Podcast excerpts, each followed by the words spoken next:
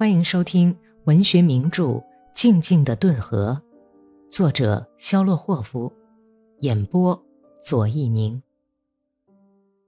第一百六十三集。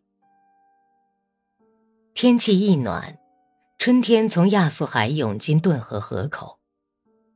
三月底，受到乌克兰反革命武装和德国人压逼的乌克兰赤卫军部队开始退到罗斯托夫。市里到处都有杀人、抢劫和强征暴敛的事情发生。有些完全溃散了的队伍，革命军事委员会不得不解除他们的武装，这免不了要冲突、开枪。哥萨克在新切尔卡斯克附近蠢蠢欲动。三月里，像杨树发芽一样，各集镇的哥萨克与外来户之间的矛盾爆发了。有些地方发生了暴动，反革命阴谋出笼了。但是罗斯托夫的生活旋律却是快速的、生气勃勃的。每天晚上，一群一群的步兵、水兵和工人，在大花园街上游逛，开露天大会，嗑葵花籽，葵花籽皮脆到人行道旁的溪流里，拿妇女们开开心。被大大小小的欲望折磨着的人们，仍然像先前那样生活：工作、吃饭、喝酒、睡觉、死亡、生孩子、恋爱、互相仇恨，呼吸从海上吹来的咸风。酝酿着暴风雨的日子，顽强的日益在向罗斯托夫逼近，散发出了解冻的黑土气息。可以闻到即将爆发的战争的血腥气味儿。在一个这样阳光灿烂的晴朗日子，本丘克比平常回来的早一点儿。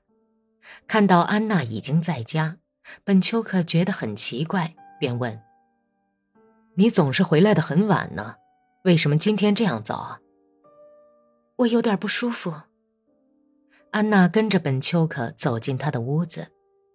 本丘克脱了外衣，脸上露出高兴的、欢跳的笑容，说道：“阿娘，从今天起，我已经不在革命法庭工作了。”“是吗？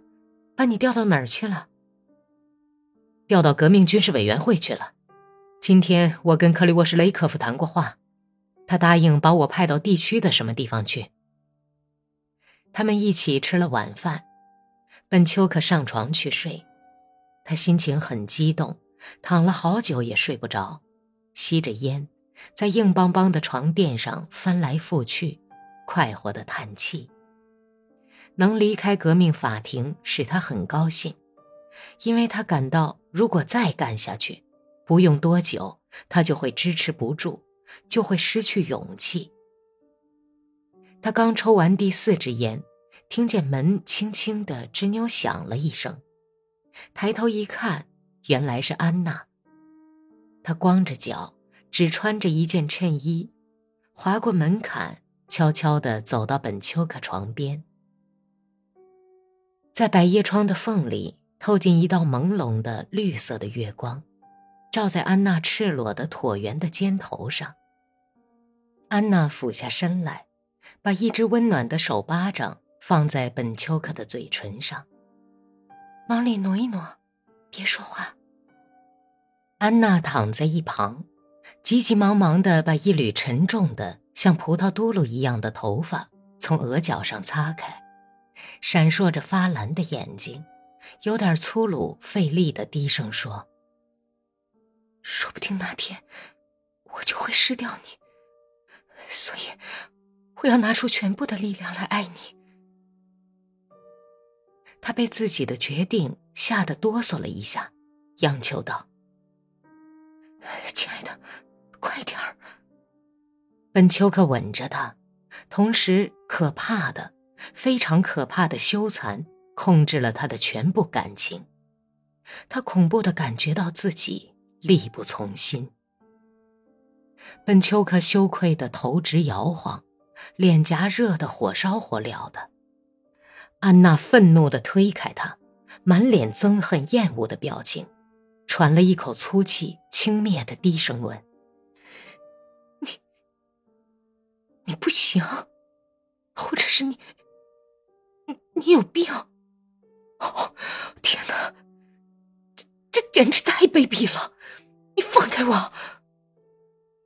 本丘克握住他的手指头，手指头有点嘎巴作响，眼睛直视安娜那睁大的、充满敌意的朦胧的黑眼睛，呆滞的摇晃着脑袋，结结巴巴的质问道：“为什么？为什么你这样责备我？